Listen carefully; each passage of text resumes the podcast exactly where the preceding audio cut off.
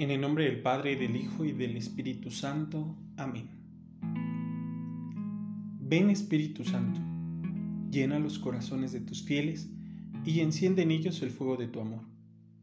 Envía tu Espíritu y serán creadas todas las cosas, y renovarás la faz de la tierra.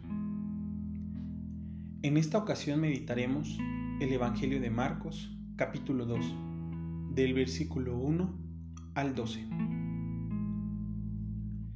El Evangelio del día de hoy nos invita a reflexionar sobre el verdadero encuentro que debemos de buscar con Jesús nuestro Maestro. Es un ejemplo también de cómo la comunidad, la sociedad y nuestra familia tiene que ser un instrumento para acortar la distancia que en ocasiones hay entre Dios y nosotros. Podemos llegar a encontrar dificultades en nuestro andar y existen muchos factores que en ocasiones nos impiden ver a Dios. Por tal razón, es importante reconocer nuestra necesidad de encuentro con el Señor a través de nuestros hermanos. Pero eso implica aceptar con alegría y gozo el plan de salvación que Jesús nos regala a todos.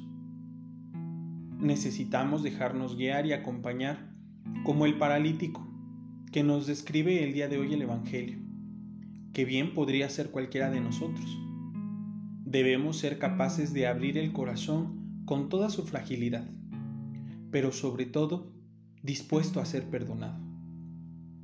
Esto es importante, ya que en la manera en que reconocemos el perdón de Dios en nuestras vidas, podemos propiciar así el encuentro del hermano a la misericordia del Padre. Yo te invito en este día a reflexionar.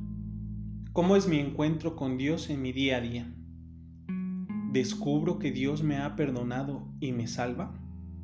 ¿O bien, permanezco paralizado por el pecado que me impide encontrarme con mi hermano? Yo soy Carlos Vázquez, estudiante del Seminario de Tlanepantla Nuestra Señora de los Remedios. Le envío un saludo fraterno a todos nuestros familiares, amigos y bienhechores de este nuestro amado seminario.